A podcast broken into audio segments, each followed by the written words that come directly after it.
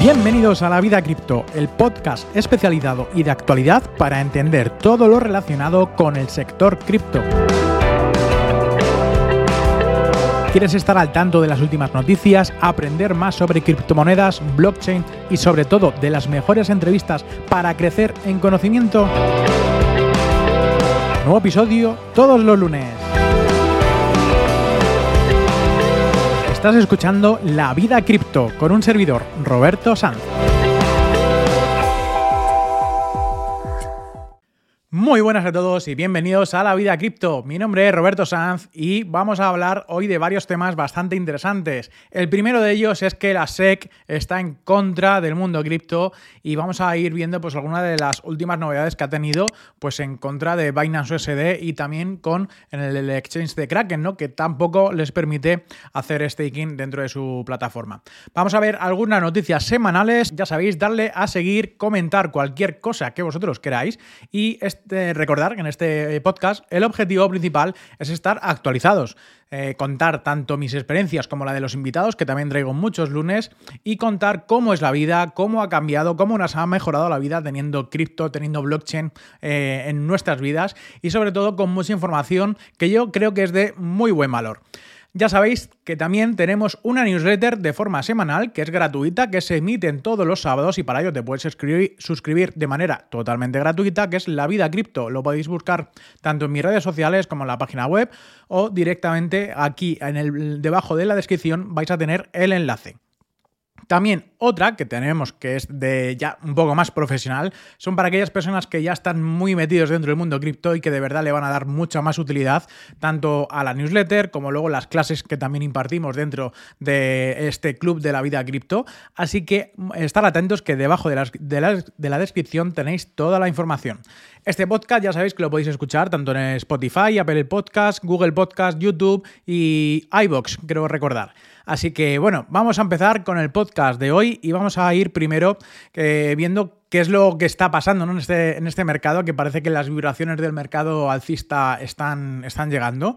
Y precisamente por qué? Por, bueno, mm, por las explosiones tan virulentas ¿no? que están teniendo todos los tokens relacionados con la inteligencia artificial.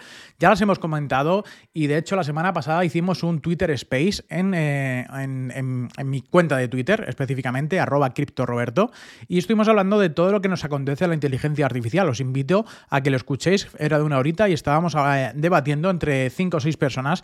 Eh, la verdad que muy interesante y con muchísimos oyentes. También tenemos, eh, por bueno, yo creo que los NFTs que están tirando demasiado, ¿no? Hay alguna colección de NFTs que también están subiendo muchísimo.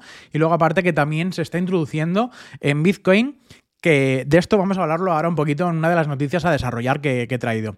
Y sobre todo esos tokens que están bombeándose, ¿no? A la mínima noticia posible que, que exista, eh, pues bueno, vemos a unos tokens subir más de 100, 200, 300% a, a cada buena actualización que está teniendo, ¿no? Y eso es lo importante a la hora de estar actualizados en la vida cripto. Realmente tenemos que ver cuáles son esos proyectos, esos fundamentales que siempre tiene un proyecto y que a muy poquito que tengan de actualizaciones que van a ser buenos para el proyecto, pues estar ahí dentro en cada uno de ellos. Sobre todo recordaros, la semana pasada, bueno, desde hace dos semanas a la semana anterior, todas aquellas personas que nos están siguiendo en la vida de Cripto en la newsletter, pues bueno, vamos nombrando, no, vamos nombrando diferentes proyectos y indicamos algunos que son más riesgosos, otros que no tanto, pero la verdad que hemos tenido pues un porcentaje bastante interesante, eh, no llegando casi al 100%, pero más de un 60% de rentabilidad en apenas, nada, dos, tres meses eh, aproximadamente. Y para los de la vida pro, eh, la vida cripto pro, pues también apenas una semana, seis días, pues superamos el 18%, creo recordar. Eh, evidentemente, esto no hay que tomárselo al pie de la letra, son proyectos en los que comentamos, no hacemos un, seguimiento de vuestras carteras y eso lo tendréis que hacer vosotros, pero nosotros te damos esa guía, te enseñamos a pescar, ¿no? Al fin y al cabo, de cómo poder hacerlo bien para estar al tanto y obtener pues una muy buena salud en nuestra billetera.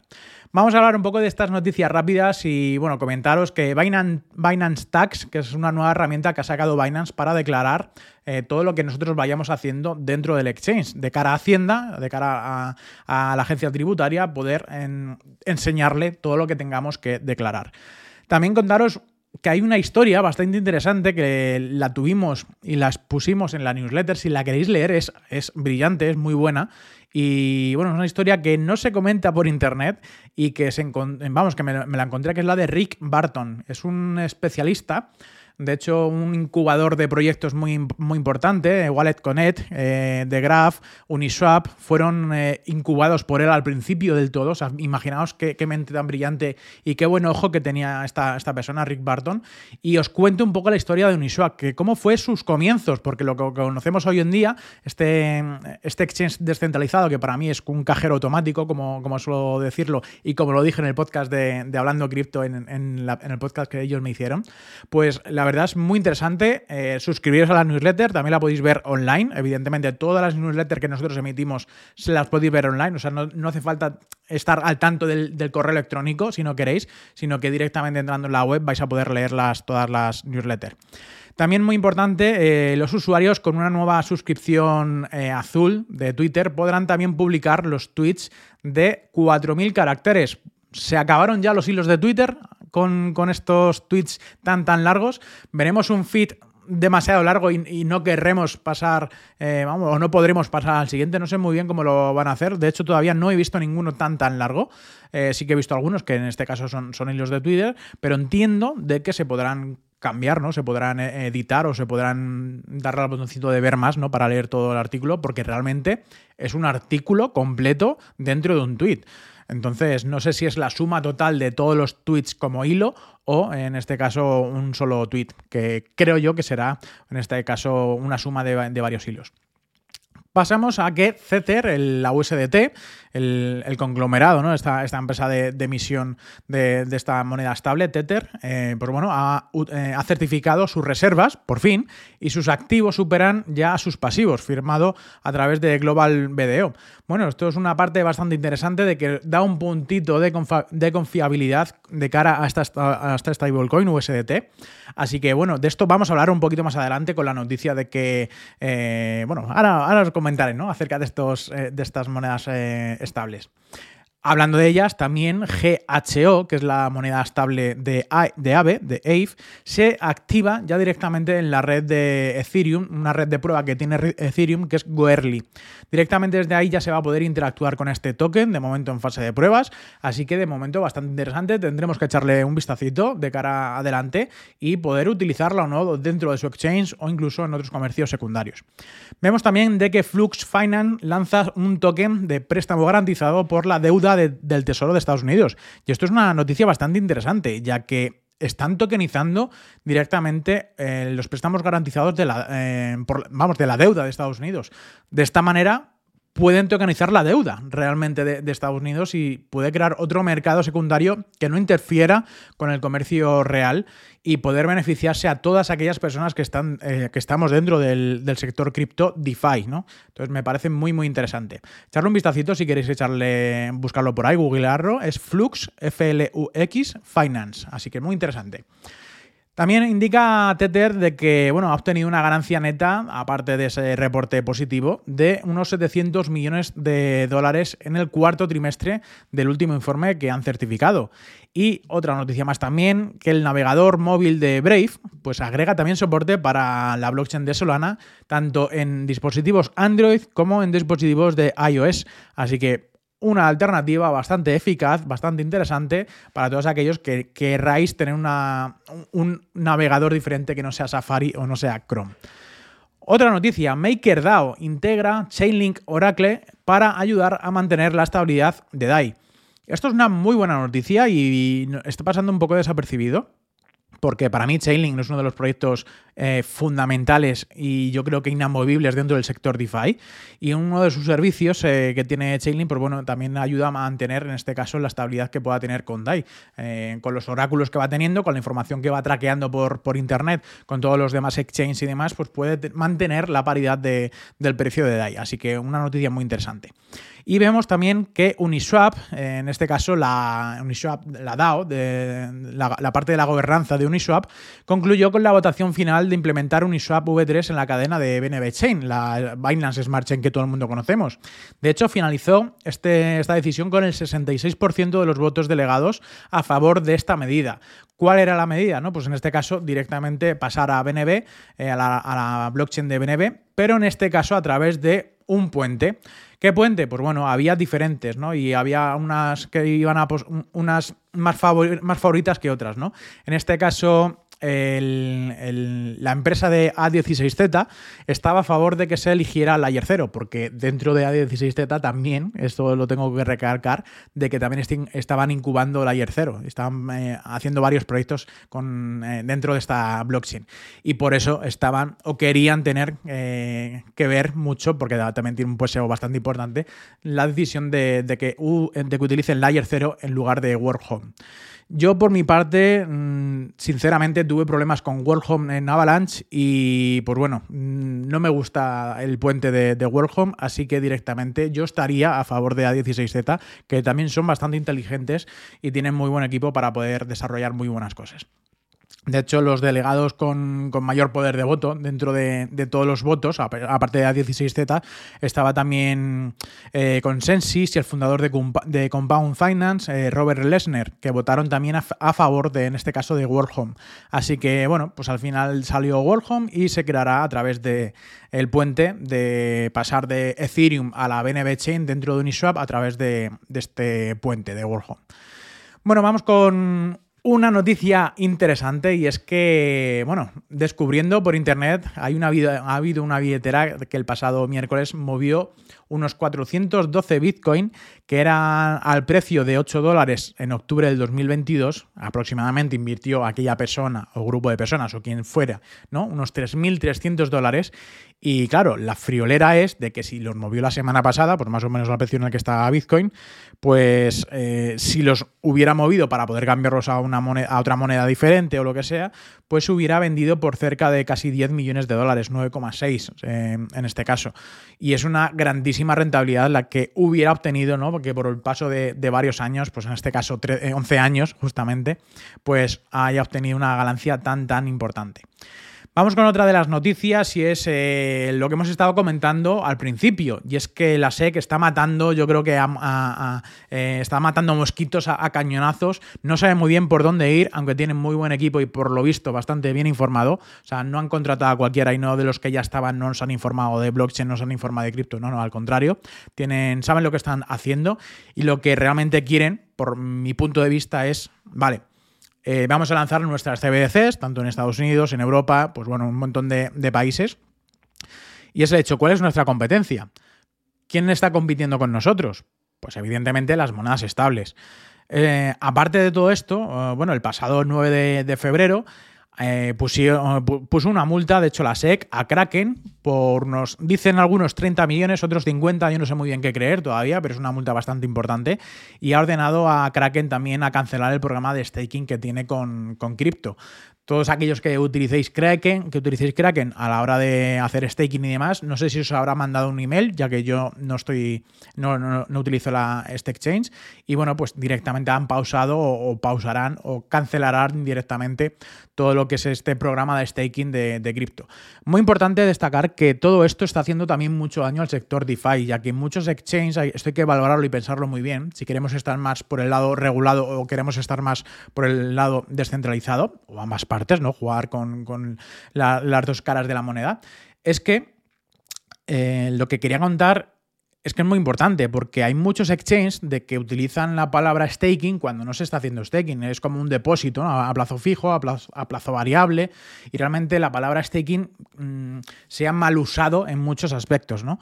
Y, creo que no debería ser, ¿no? En Binance, por ejemplo, está la, parte de Binance Air, ¿no? Pues en otros exchanges se utilizan otro tipo de terminologías para realmente no ser lo mismo, porque la manera de hacer staking es generar nuevos tokens, pero la manera de, que tiene Binance Air hay muchas alternativas, muchos servicios y no todo, es, no todo vale, ¿no? Está muy mal enfocado y no creo que todo valdría. Claro, otra manera es hacer staking directamente con, los DOT dentro de Polkadot JS a través de algo que sea totalmente descentralizado, por ejemplo, o con Tezos, pues también puede ser, pero algo ya más centralizado, corréis el riesgo en este caso de que si utilizáis staking, utilizáis este tipo de de cuentas eh, variables que os dan dinero por mantener ahí guardados eh, el dinero, eh, pues evidentemente no creo que salga con el tiempo muy muy bien. O por lo menos, bueno, ya lo estoy viendo, es que están cancelando ¿no? directamente un montón de, proyectos de esta manera.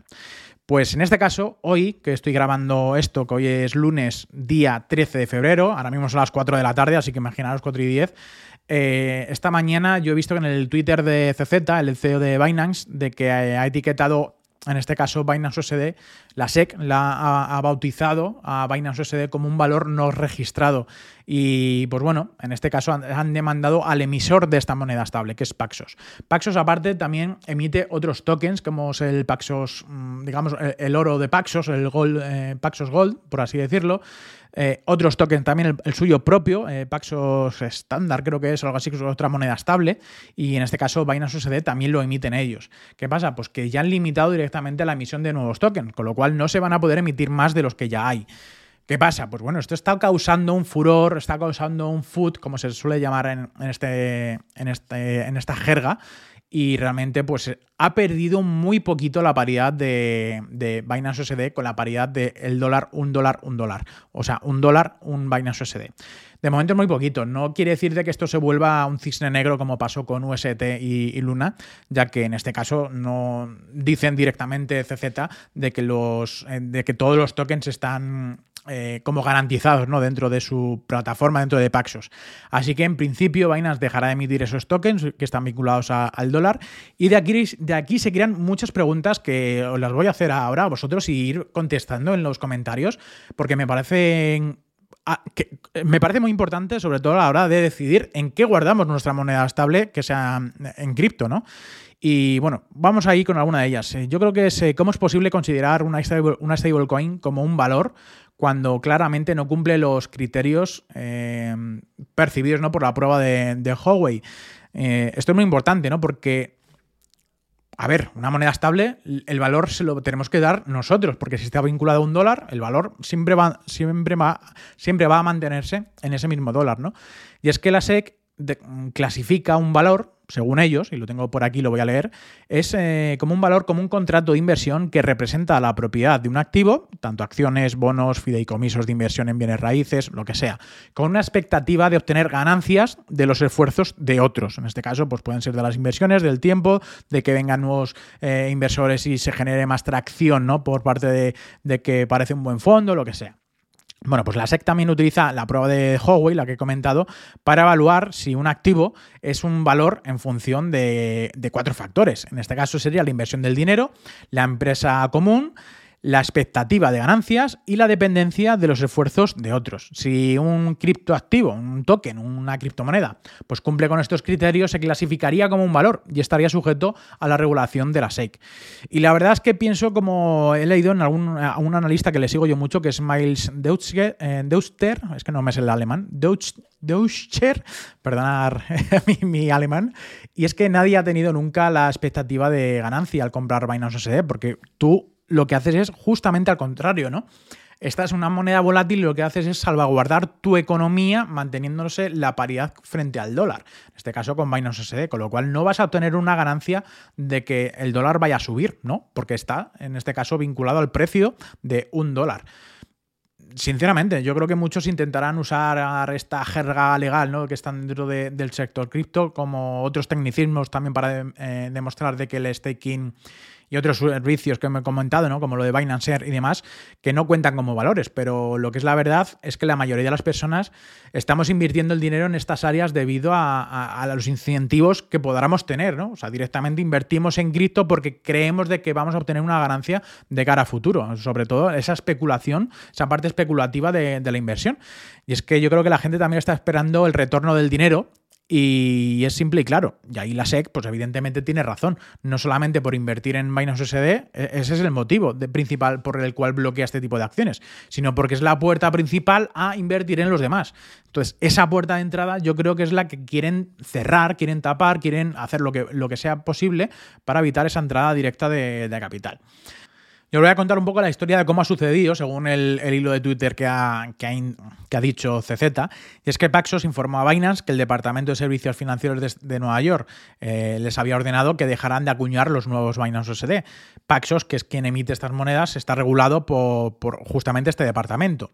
Y es que Binance USD es la moneda estable propiedad total y administrada por Paxos, aunque en este caso es Binance como el nombre principal que, está detrás. Como resultado final, eh, la capitalización del mercado de Binance USD solo disminuirá con el tiempo. Claro, no se pueden emitir más, con lo cual no puede subir ese market, este, este market cap. Paxos, en este caso, continuará brindando el servicio al producto y administrará pues, todo el tipo de, cambios que pueda tener con otras eh, monedas. Paxos también aseguró que los fondos son SAFU, que están directamente bien guardados, custodiados de forma fría y están completamente cubiertos por las reservas en sus bancos, con sus reservas ya auditadas muchas veces por varias firmas de auditoría relevantes, entre comillas, voy a poner yo. Y bueno, si Binance se determina como un valor por eh, parte de los tribunales, después de esta demanda de la SEC, tendrá un impacto yo creo que bastante profundo en cómo se desarrollará todo, este, todo esto dentro del mercado cripto, ya que Binance USD pues, ha estado en el top 5, top 6 durante mucho tiempo, evidentemente es una gran moneda estable. Mm, no se puede decir de que sea la mejor ni la peor, pero sí que se puede decir de que sabemos qué personas hay detrás de, este proyecto. Y bueno, pues ya veremos hacia dónde puede ir el mercado. ¿no? Y aquí van algunas de las preguntas que quiero que me contestéis abajo en los comentarios, ah, así que estar atentos. Y vamos con la primera. Alternativas a Binance SD. Pues en mi preferencia, y esto es muy importante, es sobre mi criterio, no sobre criterios de cualquiera, no, sobre el mío. Yo creo que podría elegir eh, tanto DAI como LUSD, como Frax y como USDT a tener en cuenta. ¿Por qué digo esto? Pues bueno, varios motivos. Eh, no hay una clara decisión de, qué hacer, ya que aunque esto genere mucho miedo, mucho food, estas noticias malas ¿no? para el sector cripto, lo cierto es que yo creo que no existe una moneda descentralizada 100% emitida por nadie, sino que directamente pues una máquina o algo descentralizado, que sería lo más óptimo, pero de momento no existe tal, ah, tal acción y que realmente mm, ningún ente gubernamental pudiera entrar. Sé y conozco de que hay personas de que evidentemente como equipos han desarrollado diferentes... Eh, monedas estables descentralizadas que dicen ser pues, muy descentralizadas 100%, pero esto nunca va a ser algo descentralizado 100%. Esto es muy, muy difícil. Y aparte de esa descentralización, tiene que tener una garantía de algo. Esa garantía, por ejemplo, en el caso de, de, DAI, pues también viene dada con un porcentaje pequeño de USDC.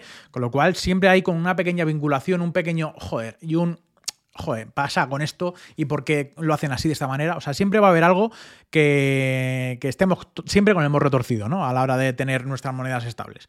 ¿Qué pasa? Bueno, antes hemos tenido la noticia de que eh, USDT, no sé si ha sido justo esa premisa o ha pasado por, algo en concreto, pero USDT en este caso mm, puede ser algo, es una moneda centralizada, evidentemente, pero puede de momento aguantar algo más de tiempo. ¿Hasta qué? Pues hasta que la SEC empiece a decir, oye, aquí enseñarme de verdad esto o limitamos exactamente la emisión de tokens, y porque creemos que sois un valor.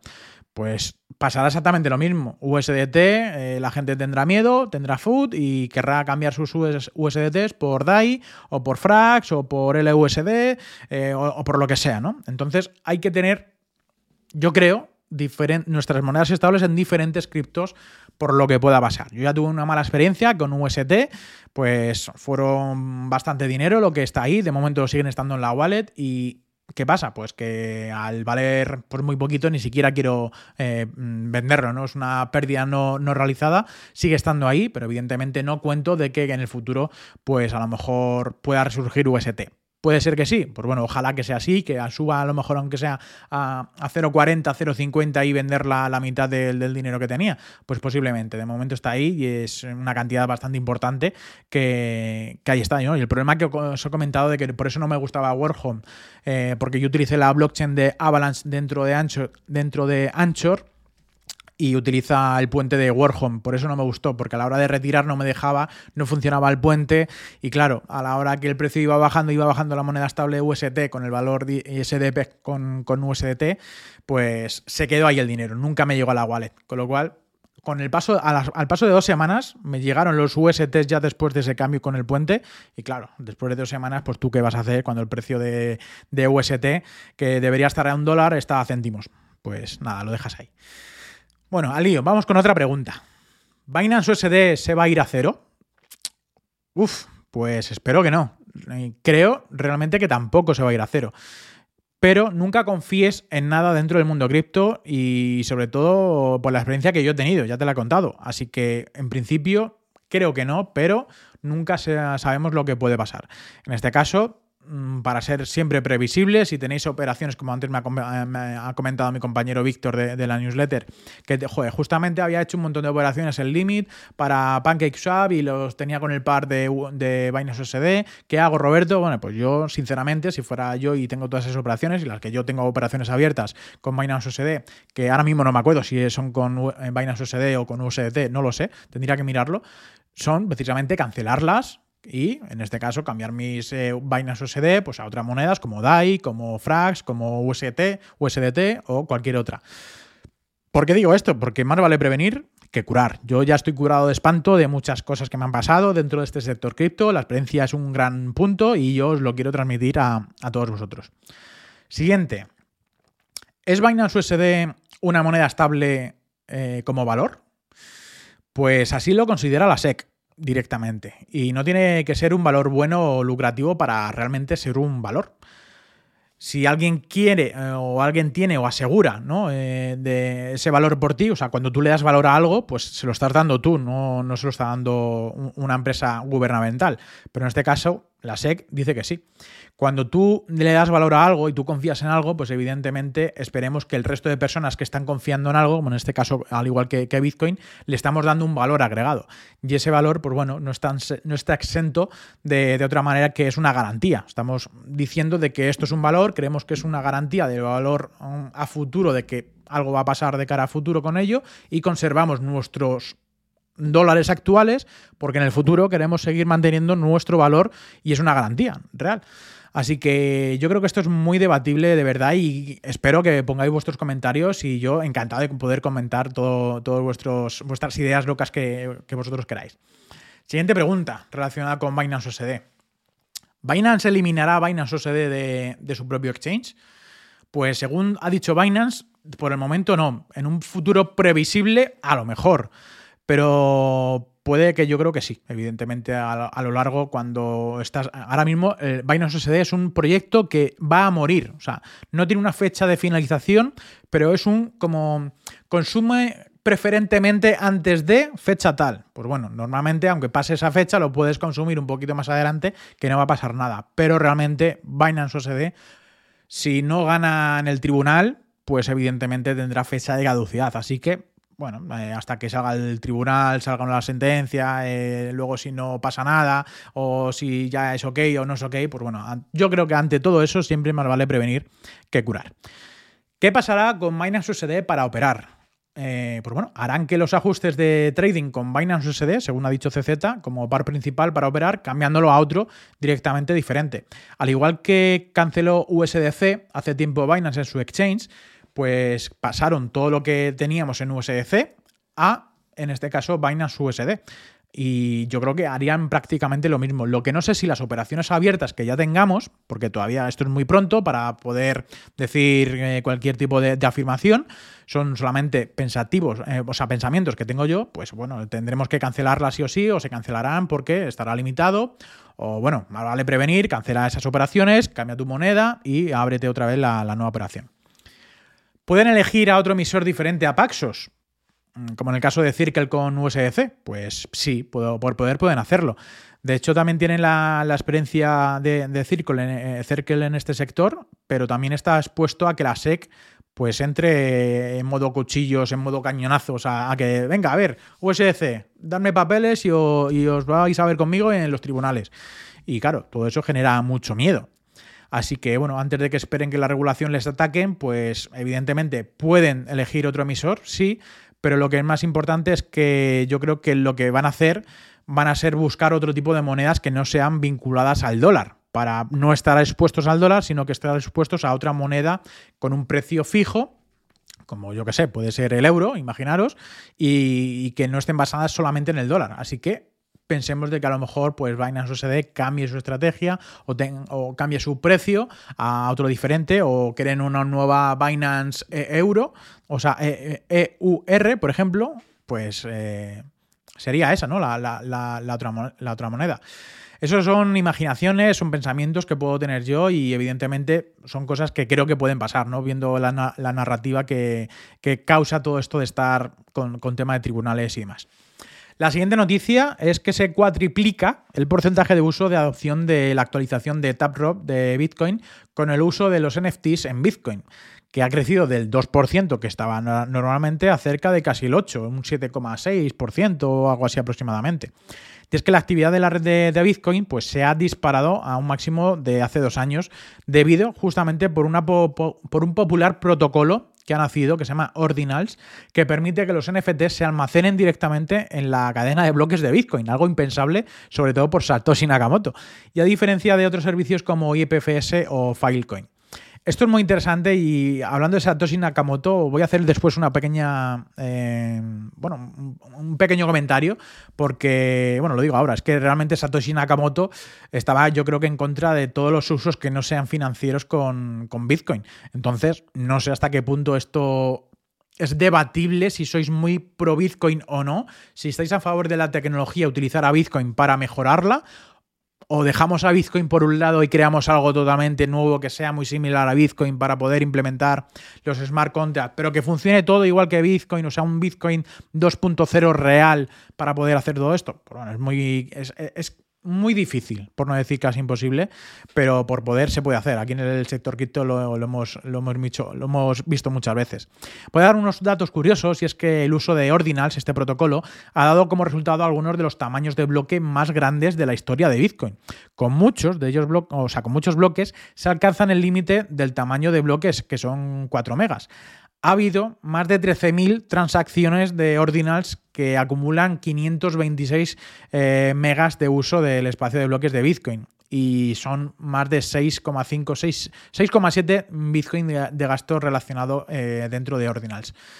Yo creo que el aumento de esta demanda en el, espacio de, la, blockchain de, Bitcoin, yo creo que ha provocado el aumento de las tarifas de transacción y un aumento de las tarifas de los mineros lo que también es positivo para la seguridad de Bitcoin. También esto hay que tenerlo en cuenta, porque a largo plazo la red de Bitcoin, cuanto más se trabaje, pues más, eh, más dificultad va a tener, con lo cual, pues mucho mejor para, todos nosotros. En este caso también la popularidad de Ordinals, este protocolo, echarle un vistazo, googlearlo, ir a toquetearlo y muy importante tener cuidado con aquellos anuncios que, tengan que ver con Ordinals, pues ha provocado un debate dentro de esta comunidad y es eh, sobre el uso correcto de la cadena de bloques de Bitcoin que es lo que he comentado antes. Satoshi Nakamoto al principio estaba en contra de estos usos, o sea, de los usos de Bitcoin que no sean financieros. Así que el debate está ahí. Coméntame en comentarios qué te parece. ¿Utilizamos Bitcoin también con este tipo de protocolos para meterle mucho más peso a la red? o no los damos directamente como otro uso que no sea eh, que, no sea el financiero como es Bitcoin como tal es algo importante eh, yo creo a, tener en cuenta yo creo que como casi todo en, como, todo en el mundo, ¿no? que es lo que suele pasar, las personas no podemos ponernos de acuerdo, o sea, no podemos ponernos de acuerdo y siempre va a haber algo que, que lo pueda cambiar. Pero bueno, Vamos a pasar ahora, no sin antes recordar que suscribáis a la newsletter, tanto la gratuita o la pro si queréis. En este caso, durante este mes de febrero la pro va a estar a 39 euros de forma mensual y 399 si lo queréis ya pagar de forma anual. ¿Qué vais a encontrar? Pues bueno, muchas, muchas ventajas. En este caso, análisis on-chain pues más avanzados, eh, más técnicos, eh, también con un lenguaje pues mucho más sencillo, evidentemente para poder entenderlo. Vídeos de cómo realizar airdrops, porque sabemos que hay mucha gente que no está acostumbrada a utilizar nuevos protocolos, nuevos proyectos y es mejor hacerlo un vídeo para que la gente lo vea cómo se hace. Y fijaros que el año pasado se repartieron más de 50 mil dólares con apenas cuatro o cinco protocolos que hicimos iDrops de, la, de, una manera fácil. Así que solamente con esto, toda esta información que os estamos dando de, de iDrops es fundamental estar dentro de, y saber y estar al tanto de, esas, de esos iDrops que van a venir a continuación. ¿Qué más tenemos? Una clase mensual. Vamos a estar hablando de muchas cosas, o masterclass, o vamos a estar, eh, vamos a traer también a gente que, que, eh, sepa, ¿no? De, cómo, de, la ilusión que tanto se está hablando, pero una ilusión sana, por así decirlo. Eh, vamos a estar hablando de muchas cosas y bueno, tenéis toda la información abajo en la descripción, en el enlace, porque me parece un precio muy, muy barato. A partir del 1 de marzo subirán los precios. No es que sea desorbitado, pero evidentemente es el trabajo de muchas horas de trabajo durante, durante toda la semana, que en la gratuita lo vais a tener gratuito, en este caso, pues noticias eh, sencillas, un poquito de, cómo va el mercado, algunos proyectos interesantes, eh, cuáles han sido los mejores y los peores proyectos de, esta semana, pero en la Pro es que avanzamos mucho más, tenemos hasta herramientas. Eh, vamos a lanzar ahora una, o sea, una colección, una lista de, empresas de inversión que creo que suman más de 8.000 empresas de, inversión en los que hemos analizado un montón de cosas. Los datos de esas empresas, incluso el Twitter, el LinkedIn, el correo electrónico más de 80 o llamamos por cerca de más de 100 herramientas web bastante interesantes que lo tenemos segmentado justamente por qué es lo que queréis buscar. Oye, pues quiero algo relacionado con wallets descentralizadas, pues vais a tener un listado de wallets descentralizadas. ¿Cuáles son los mejores exchanges de Ethereum? Pues también vais a tener los mejores exchanges de Ethereum y ya es directamente leer qué es eh, lo que ofrecen eh, portfolios, vais a poder tener toda esa información dentro de eh, la newsletter eh, Pro. Así que lo tenéis a un precio muy, muy económico. Aquí terminamos el podcast de, hoy. Espero que os haya gustado. Yo creo que no sé si ha sido muy largo o muy corto, pero a mí me ha encantado comunicaros todo esto. Y ya veremos cómo pasa esta semana y tendremos noticias para la semana que viene. Todavía me falta confirmar varias personas, pero van a venir aquí invitados bastante top y espero que le deis un buen like, suscribiros al canal, compartir este podcast con todos vuestros amigos y, familiares y demás. Y un placer enorme estar aquí con todos vosotros. Un saludo a todos y nos vemos la semana que viene. Adiós.